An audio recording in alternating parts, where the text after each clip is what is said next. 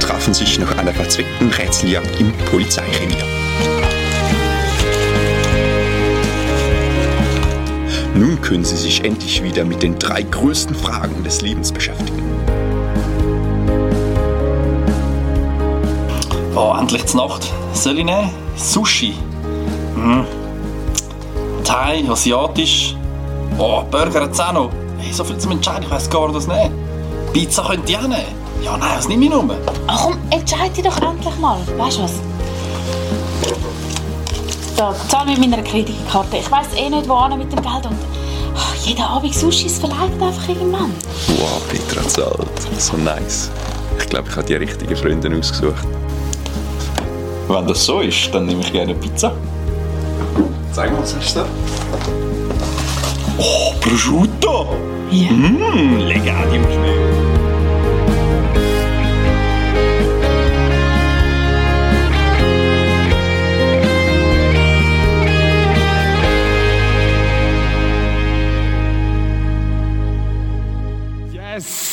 Die drei Fragezeichen, oder? Ich weiß nicht, ist es nicht eigentlich, kennt ihr das überhaupt noch? Ja, sicher. Ehrlich?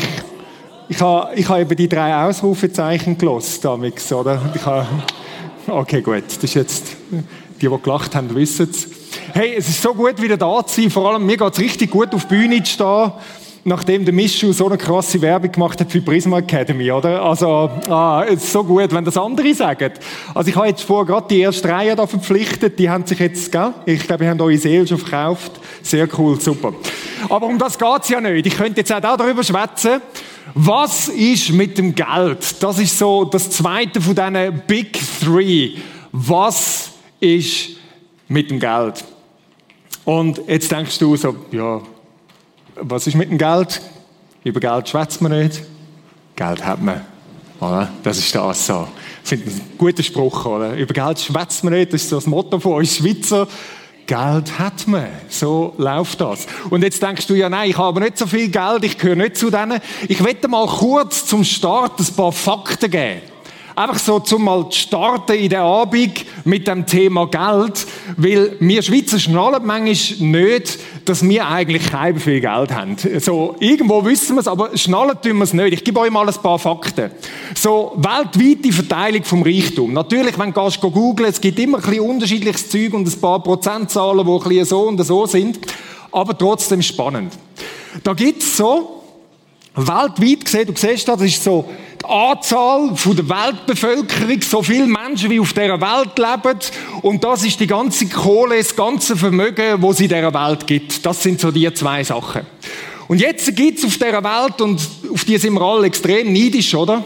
Gibt's so die 1% von den Reichen, so richtig, richtig Reichen. Und die 1% von den Reichen, das ist auf dieser ganzen Linie, ist das nur so ein kleines Pünktchen da, die besitzen 45% von allem Vermögen weltweit. Also noch krass, oder? 1% besitzt fast die Hälfte von der Kohle, vom Reichtum, von dem, was rum ist. Recht krass. Und jetzt gibt's die anderen. Da sieht der Balken ein bisschen anders aus. Es hat auch ein 1% drin. Das ist aber nur 1% vom gesamten Weltvermögen, was es da gibt. Oh, sorry. Das ist das kleine Ding da, oder? 1% vom gesamten Reichtum und 55% von der Weltbevölkerung. Also, über die Hälfte der Leute auf der Welt hat praktisch nichts. Man kann das noch ein bisschen ausweiten, man könnte noch andere Zahlen bringen, zum Beispiel 80% auf dieser Welt leben mit unter 10 Stutz am Tag. Und jetzt schaust du mal die zwei Sachen, jetzt äh, lachen die einen und sagen, ja, mein Taschengeld ist also auch nicht so viel, gell, und so. Aber glaub mir, du wirst mal mehr haben. Und du gehörst alleine durch die Tatsache, dass du Schweizer bist, gehörst du zu nochmal etwas. Und da könnte man ja sagen, ah, das sind die ganz Reichen, das sind so die armen Tröpfe. Und dann gibt's noch das dazwischen, da gibt's auch noch ein bisschen dazwischen, aber dann gibt's noch die 10%.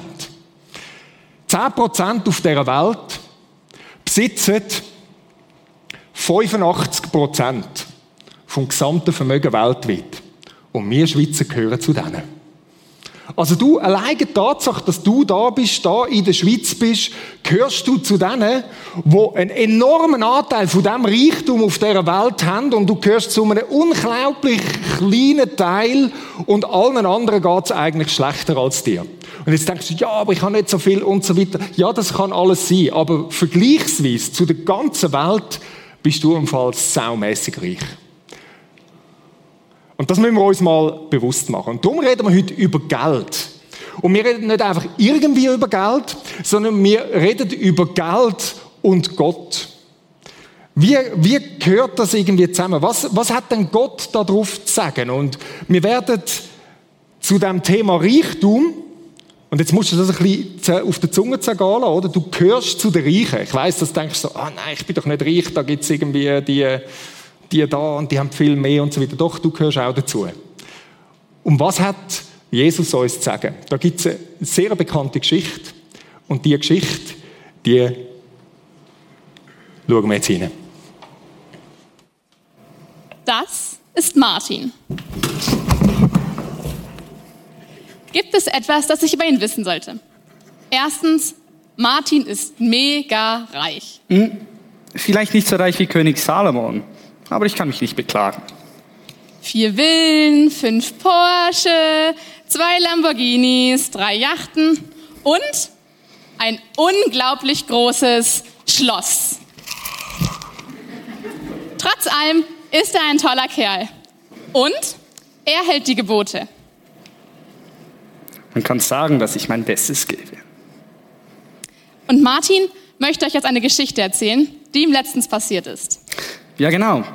Letztens, da war ich auf dem Weg zu meinen Freunden, um einen edlen Wein zu trinken. Als ich plötzlich diesen Mann begegnete.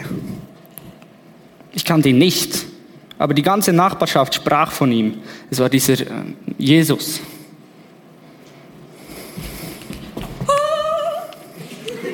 Ich stieg aus aus meinem Lamborghini. Aus dem Blauen. Und warf mich vor seinen Füßen nieder. Ich war, zwar, ich war zwar reich, aber mir fehlte etwas. Ich fragte Jesus, guter Meister, was muss ich tun, um das ewige Leben zu erben? Guter Meister, was muss ich tun, um das ewige Leben zu erlangen? In diesem Moment sagte Jesus zu mir, warum nennst du mich gut? Niemand ist gut, außer der eine Gott. Warum nennst du mich gut? Niemand ist gut, außer der eine Gott. Das verwirrte mich sehr. Doch Jesus fuhr mit den Geboten fort. Du sollst nicht Ehe brechen, du sollst nicht töten, du sollst nicht stehlen, du sollst nicht falsch Zeugnis reden, du sollst niemandem Unrecht tun, du sollst deinen Vater und deine Mutter ehren.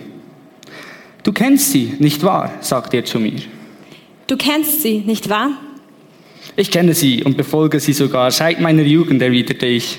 Ich kenne sie und befolge sie sogar seit meiner Jugend. Jesus sah mich an und ich sah in seinen Augen, dass ich geliebt werde. Er sagte mir jedoch, dass mir etwas fehle, um das ewige Leben zu erben. Dann sagte er zu mir, geh hin, verkaufe alles, was du hast. Geh hin, verkaufe alles, was du hast. Und gib es den Armen, und du wirst einen Schatz im Himmel haben. Und gib es den Armen, und du wirst einen Schatz im Himmel haben. Und dann komm und folge mir nach. Und dann komm und folge mir nach. Halt, halt, das kann ich doch nicht. Ich meine, ich kann vielleicht ein oder zwei meiner Autos verkaufen, aber schon das fällt mir sehr, fällt mir sehr schwer. Als ich das erkannte, wurde ich sehr traurig. Nachdem, nachdem ich gegangen war, habe ich gehört, dass Jesus zu seinen Jüngern gesagt hat, wie schwer ist es für Menschen, die viel besitzen, in das Reich Gottes zu kommen. Sie schien ganz erstaunt zu sein. Dann fuhr Jesus fort und sagte, Meine Kinder, wie schwer ist es, in das Reich Gottes zu kommen? Leichter geht ein Kamel durch ein Nadelöhr, als dass ein Reicher in das Reich Gottes gelangt. Oh, äh, ja, leichter geht ein Elefant durch ein Nadelöhr, als dass ein Reicher in das Reich Gottes gelangt.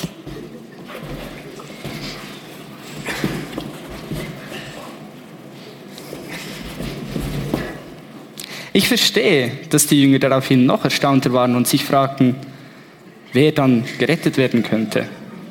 Jesus sah sie an und sagte, Für Menschen ist das unmöglich, aber nicht für Gott. Für Gott ist alles möglich.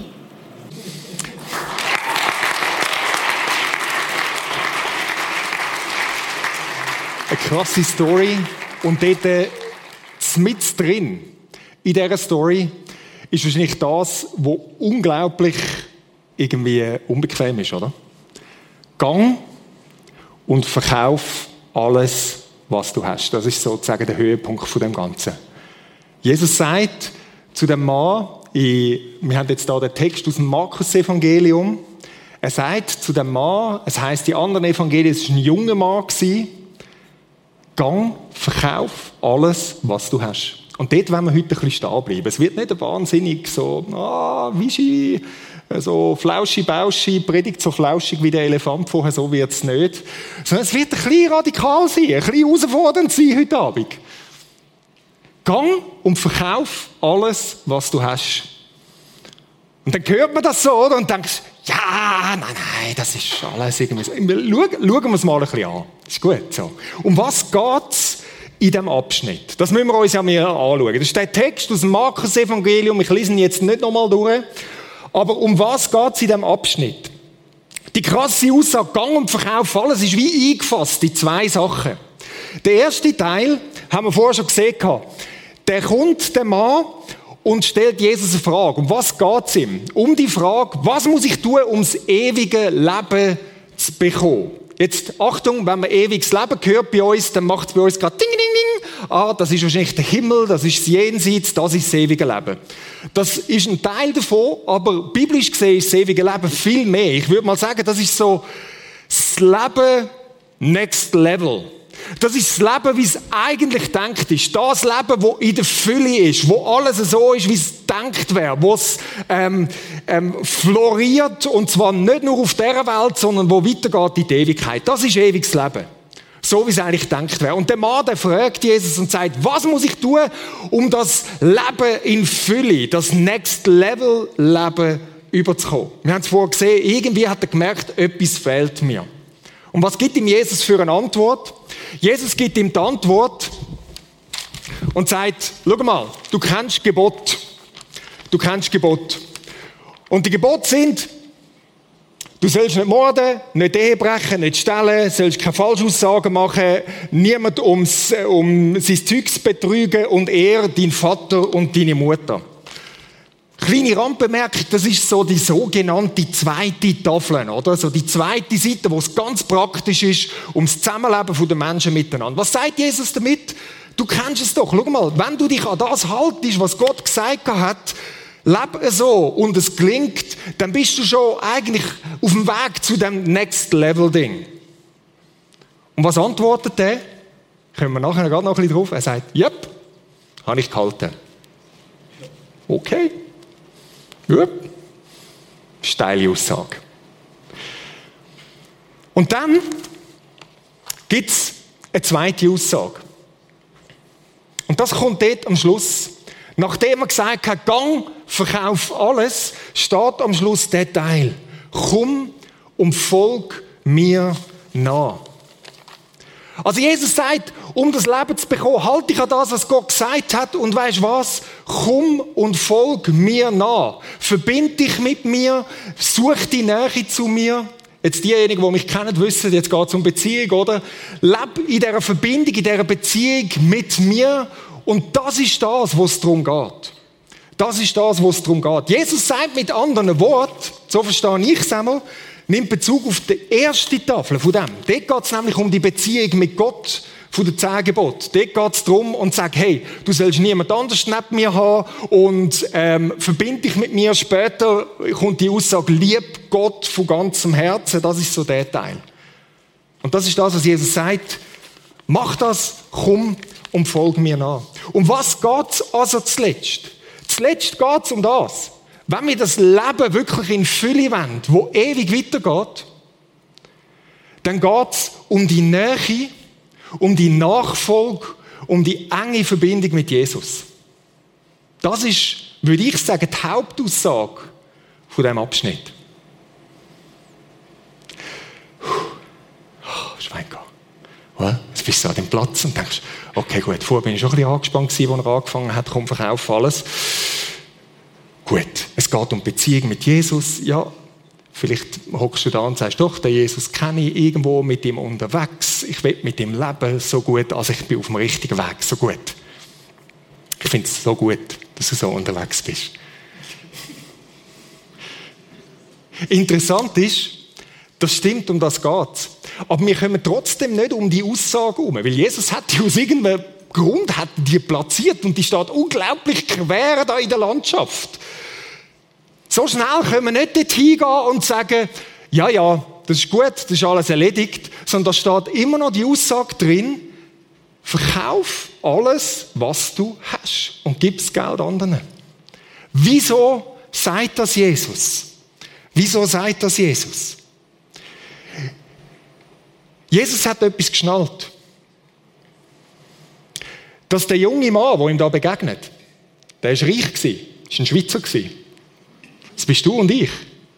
Der junge Mann, der hindert etwas. Der hat Sachen, wo er dran hängt, wo er nicht einfach loslassen kann. Sachen, wo ihn hindern, sich wirklich auf Jesus zu verlassen, wirklich auf ihn einzulassen. Das ist das Problem gewesen. Jesus ist in diesem Abschnitt, das wage ich mal zu behaupten, nicht einfach darum gegangen, du hast zu viel Kohle, da muss eine Güterumverteilung geben von der Gerechtigkeit. Das gibt es an anderen Orten in der Bibel, die Aussage. Ich glaube, da geht es um etwas anderes. Da geht es um den Mann und dem sein Herz, wo Jesus direkt anspricht. Und er sagt da damit, wem oder was vertraust du? Und das ist die Frage, die heute Abend im Raum steht. An was hängt dein Herz? Und Jesus hat den durchschaut. Der hat genau gewusst, wo der steht. Der hat gewusst, okay, du hast all das eingehalten, hast du gesagt. Aber eins fehlt dir noch, sagt er. Dein Herz hängt am Falschen. Dein Herz, dein Vertrauen, du vertraust aufs Falsche. Und an einer anderen Stelle in der Bibel, im Matthäus-Evangelium, wenn du es nachlesen so Kapitel 6, das ist die Bergpredigt, Vers 24, der bringt das Jesus recht gut auf den Punkt. Er sagt, du kannst nicht zwei Herren dienen. Du kannst nicht gleichzeitig auf zwei verschiedene ausgerichtet sein. Und dann sagt er das, der schöne Name fürs Geld, oder? Der Mammon. Das ist so die Negativbezeichnung für Geld. Du kannst nicht einem Mammon, der Kohle dienen, und du kannst nicht Gott dienen. Du kannst nicht auf beides gleichzeitig ausgerichtet sein. Ist noch logisch, oder? In dem Moment, wem vertraust du?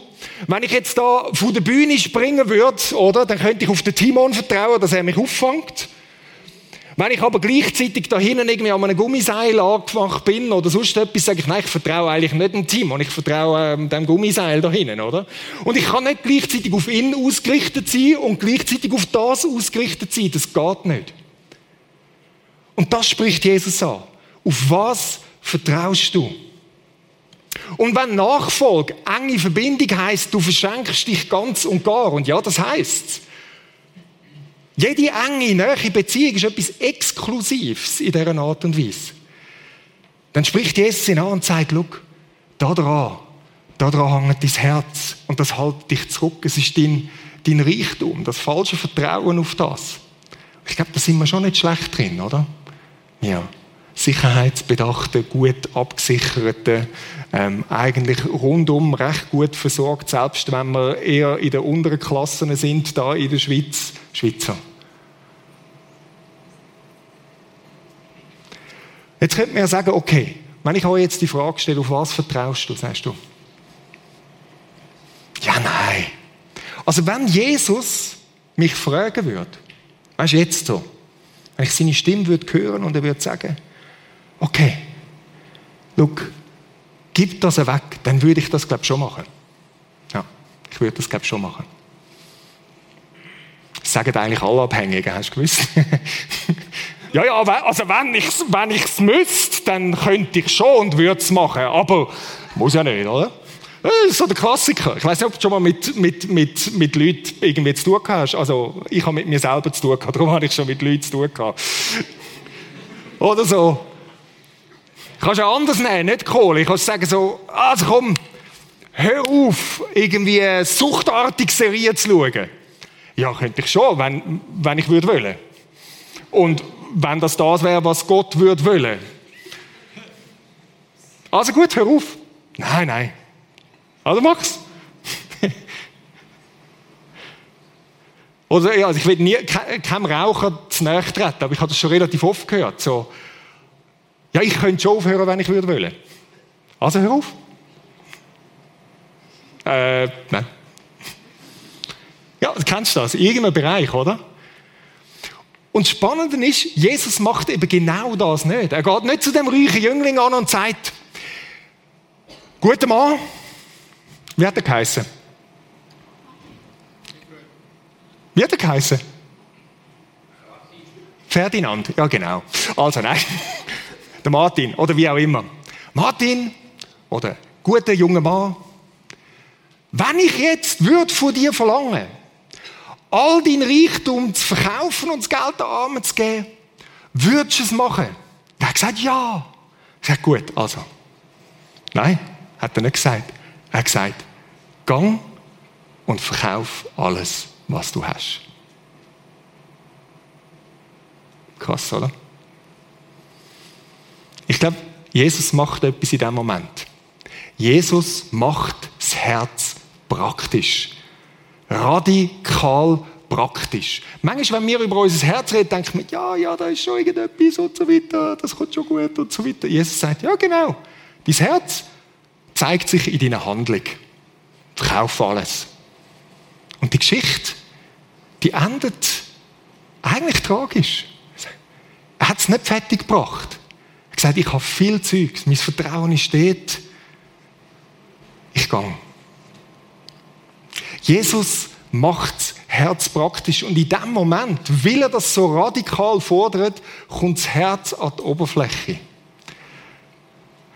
Und ich glaube, das ist eine von diesen unglaublich unangenehmen Lektionen, die wir können und dürfen lernen in Bezug auf Geld und Sachen haben und so weiter. Uns geht es keinem gut.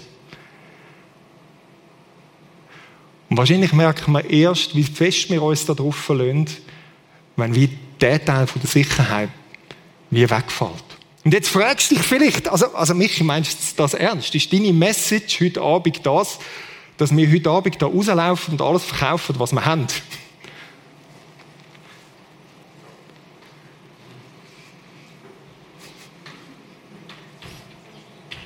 Vielleicht. Ernst jetzt? Vielleicht. Jetzt denk mal darüber nach, das zu machen. Boah. Hardcore, oder? Ich werde euch eine Geschichte erzählen. Äh, ich war knapp 20 gewesen. Ich habe zwei Sachen gemacht dort, rund um knapp 20. Das erste hat nichts mit Geld zu tun gehabt. Ich habe ein Buch gelesen, so eine Biografie von einem Typ, der hat Keith Green geheißen und der hat mich irgendwie mega fasziniert. Das war ein radikaler Dude, ein Musiker und ich habe das Zeug gelesen und gefunden, wow, krass. Und der ist echt heftig drauf gewesen. Der hat irgendwann mal das Gefühl gehabt, weißt du was, die ganze Musik und der Ruhm und die Ehre, die ich da habe, für den Herr Jesus schon damals, also so irgendwie christlicher Musiker gewesen und so, oder? Hat etwas Gutes gemacht. Und er hat das Gefühl gehabt, vielleicht nimmt mich das zu fest ein. Und er hat gesagt, also ich höre auf mit der ganzen Musik, das war mega bekannt gewesen, höre auf, bis mir Gott sagt, ich soll wieder anfangen. Ich fand, yes, ich bin immer so, immer so ein bisschen schwarz-weiß, radical drauf. Ich fand, yes, das ist cool. Also, ich habe in dieser Zeit bin ich recht stark am Klettern gewesen. Das ist so einer von meinen, von meinen Mittelpunkten gewesen. Und ich fand, also, ich höre auf klettern und Gott, du musst mir sagen, wenn ich wieder anfangen soll. Bam, aufgehört, oder? Und dann irgendwo auf einer Reise, auf eine ganz spezielle Art und Weise ist das irgendwie wieder zurückgekommen und ich habe dort äh, auf eine ganz andere Art wieder angefangen zu klettern. Das ist die erste Story. Und dann ein bisschen später bin ich über den Text gestolpert. Mit dem reichen Jüngling. Gang und verkauf alles.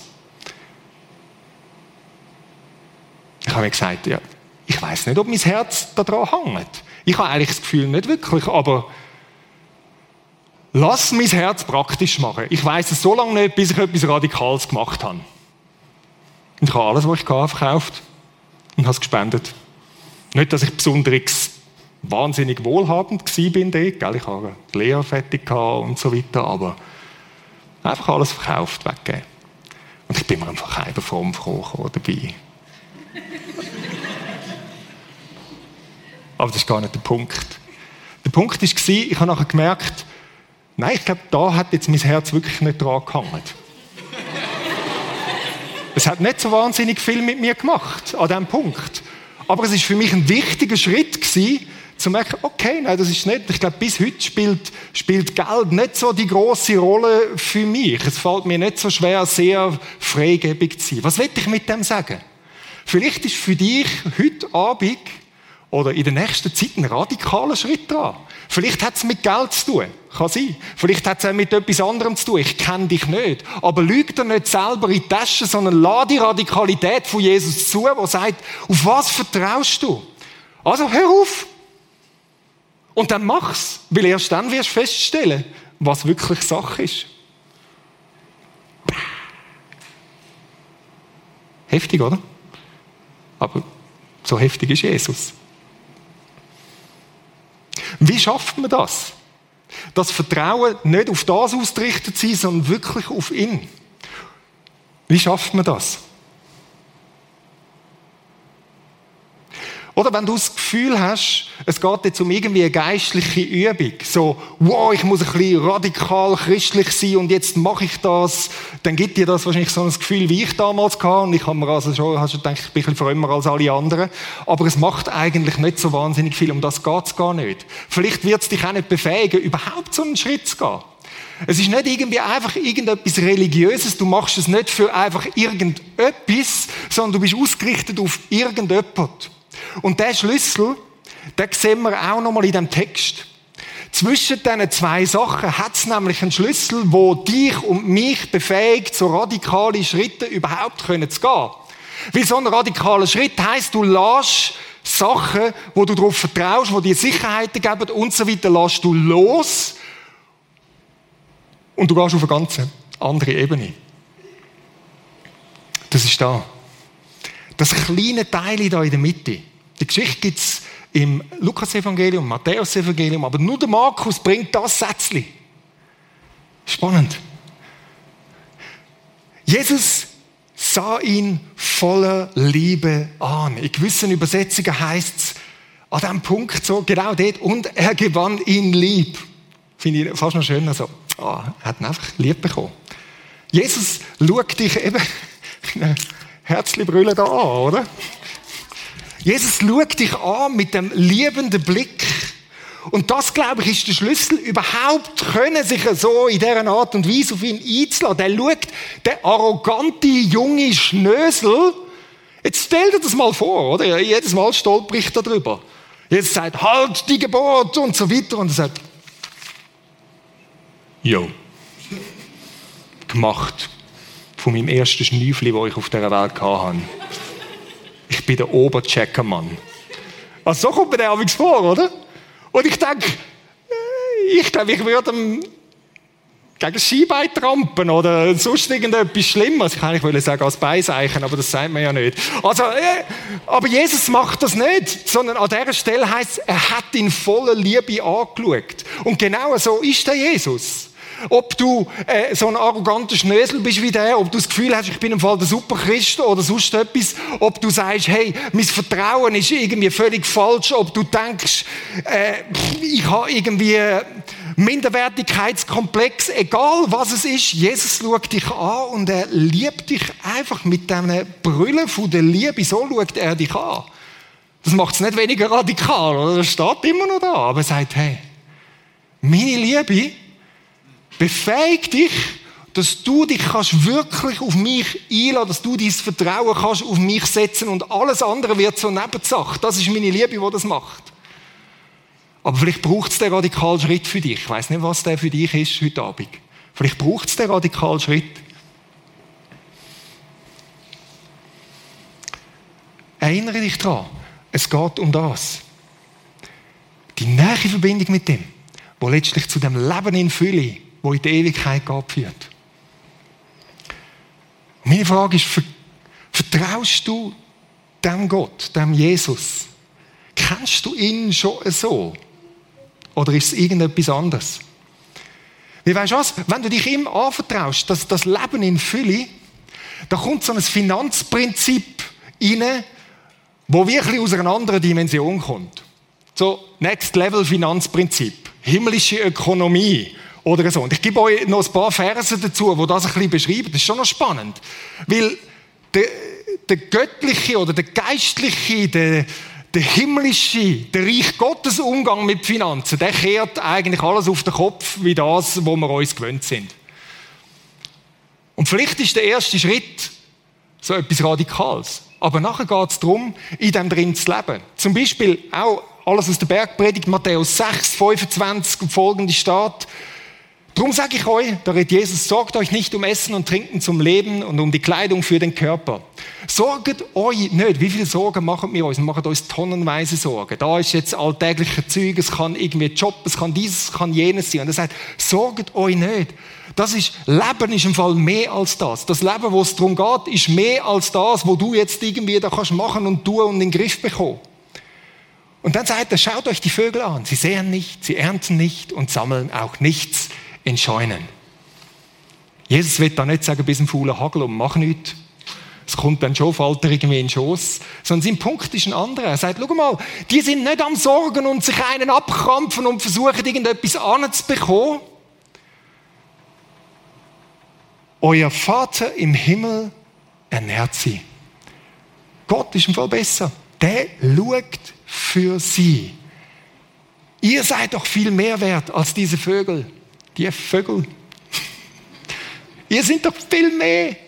Und das ist die Umkehrung von dem Prinzip. Nicht du musst schauen und machen und tun, dass du ja nicht zu kurz kommst und alles dran ansetzen, damit der Standard hast, den du brauchst, nein, schau, Gott sorgt für dich. Das gibt eine Entspannung drin, das ist eine Umkehrung. Das ist himmlische Ökonomie, noch etwas anderes. Aus Matthäus 6,33. Trachtet aber zuerst nach dem Reich Gottes und nach seiner Gerechtigkeit. Steile Aussage. Richtet euch auf, auf Gott selber, auf seine Dimension, auf das, was er will. Und dann haben wir ein erbärmliches Leben. Nein. Und dies alles wird euch hinzugefügt werden. Das ist so der Bonus. Wenn du aufs Richtige ausgerichtet bist, auf ihn und seine Absichten, dann musst du dir keine Sorgen machen, dass du zu kurz kommst, sondern nein, er schaut für dich. All das andere, wo du brauchst, wo du dich vielleicht danach sehnst, kommst du wie so als Supplement, als Rahmtöpfchen, als das, was darüber ausgeht, kommt dazu an. Eine Umkehrung von dem. Aber richtig auf das aus, was wirklich zählt. Folg mir nach. Und das Letzte noch, auch noch mal so ein bisschen auf Reichtum. Sammelt euch keine Reichtümer. Und jetzt denkst du, ah, eben, eben, wir Schweizer. Hä? Banke, Käse, Schoki, naja. Also. Sammelt euch keine Reichtümer hier auf der Erde, wo Motten, Rost sie zerfressen oder Diebe einbrechen und stehlen. Das ist das Problem, wo wir haben. In dem Modus, wo wir drin sind, wir sind permanent am Zittern, um das könnte ich das verlieren, wo ich kann, was, wenn es nicht genug ist, was, wenn es schief wird, wenn die nächste Wirtschaftskrise kommt, wenn... Äh. Sammelt euch lieber Schätze im Himmel. Und Himmel auch wieder. Das ist nicht einfach das Jenseits, sondern das ist das, wo jetzt schon anfängt. Gottes Dimension. Sammelt euch Schätze dort, wo niemand kann antasten, wo es um etwas ganz anderes geht. Denn wo dein Schatz ist, da wird auch dein Herz sein. Das ist ja wieder Bogen wieder zu der Geschichte vorher.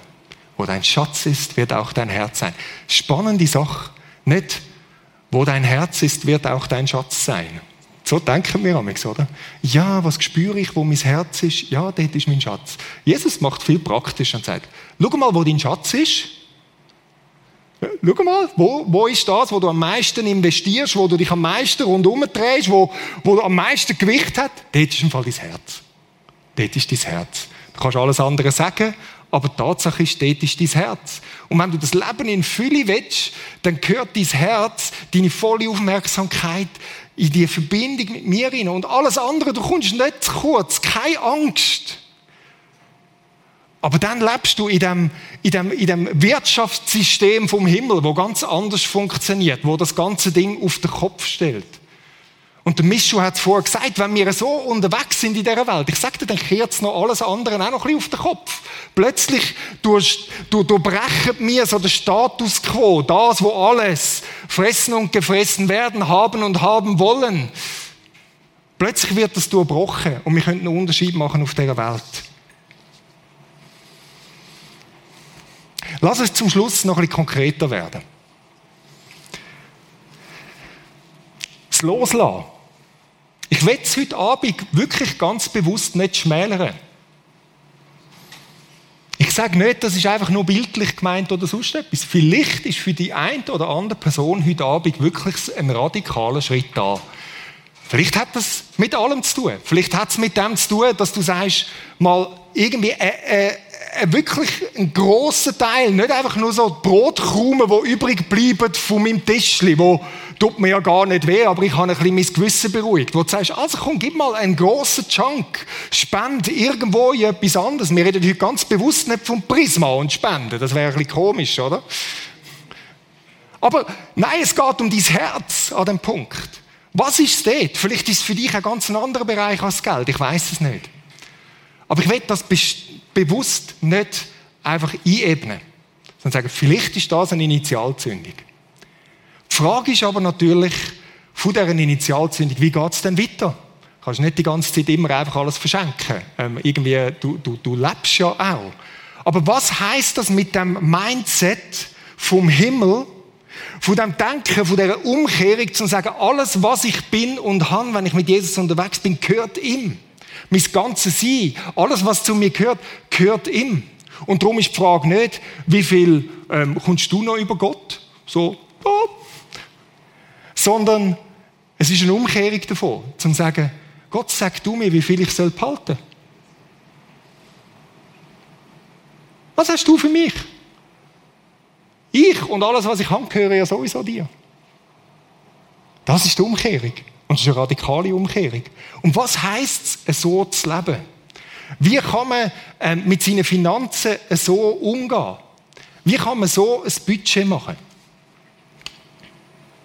Über das reden wir jetzt nicht mehr. Das ist der Werbeblock. Gerade im Anschluss will ich ein Mini-Seminar machen, wo ich euch etwas vorstellen wo ich entdeckt habe, erst ein paar Jahre später, nachdem ich da irgendwie so einen radikalen Verkaufsschritt gemacht habe, wo ich gemerkt habe, wie kann ich denn mit dem Mindset, dass Gott alles gehört, im normalen Alltag leben? Und ich möchte euch das vorstellen. Es ist nicht einfach nur an dem Punkt zu sagen, so der radikale Schritt. Es ist auch etwas ganz, ganz praktisch. Selbst wenn du sagst, ich will nicht irgendwie so das Prinzip alles gehört Gott und mal schauen, was für mich noch da ist. Es ist auch ein ganz praktisches System, das dir hilft, deine Finanzen in den Griff zu bekommen. Also im Anschluss will ich dort ein bisschen praktischer werden. In dieser Message will ich bei deinem Herz bleiben. An was hängt dein Herz? Und ich möchte dir jetzt Zeit geben, darüber nachzudenken. Und keine die Falle, wieder ganz theoretisch zu werden. Sondern stell dir ganz konkret die Frage. An was hängt dein Herz? Wo ist dein Schatz wirklich? Vielleicht ist es irgendwo um Geld, Sachen haben wollen. Und vielleicht sagst du, Geld ist mir nicht so wichtig. Ja, vielleicht sind da all die anderen Sachen wichtig, wo du halt das Geld dazu brauchst. Ja, Reise ist mir wichtig, Geld ist nicht so. Ja, das hat auch mit Geld zu tun. Oder? Wo ist das, wo du drum herum kreist? Wo ist das, wo das Gewicht ist? Und dann die zweite Frage, wo ganz wichtig ist da dazu. Du musst nicht irgendeine fromme Übung machen. Wenn, dann geht es um den Jesus. Kennst du, vertraust du dem Gott und dem Jesus? Und das ist entscheidend, darum ist es rot, oder? Siehst du seine Liebe? wenn du seine Liebe, seine Fürsorge nicht siehst, dann ist das alles ein riesiger religiöser Krampf. Und bitte, dann bitte nicht. Sondern lerne den Gott kennen, lerne den Jesus kennen wo so viel besser ist, als du denkst. Und wenn du den noch nicht so kennst, dann setz alles dran. Wie das Leben in Fülle, das ewige Leben, das Next Level Leben, ist im Zusammenhang mit ihm. Und die dritte Frage. sieht man fast nicht, gell? Das ist gut. Das ist übrigens der Härte. Was ist dein nächster Schritt? Was ist dein nächster Schritt? Ich kann das nicht für dich machen. Ich kann dir auch nicht sagen, was dein nächster Schritt ist. Aber ich will dich ermutigen, dir ganz konkret zu dieser kurzen Zeit die Stille vor Gott, das von ihm zu bewegen und zu sagen, was ist mein nächster Schritt? Vielleicht nimmst du nur eine von diesen Fragen aus, jetzt für den Moment. Und dann gehen wir rein in eine Anbetungszeit. Und ich hoffe, dass du in dieser Anbetungszeit dem Gott begegnest und das zu einer Begegnung führt, wo du merkst, was klammere ich mich an irgendetwas fest? Wieso vertraue ich so Schrott? Wenn so viel Besseres auf mich wartet.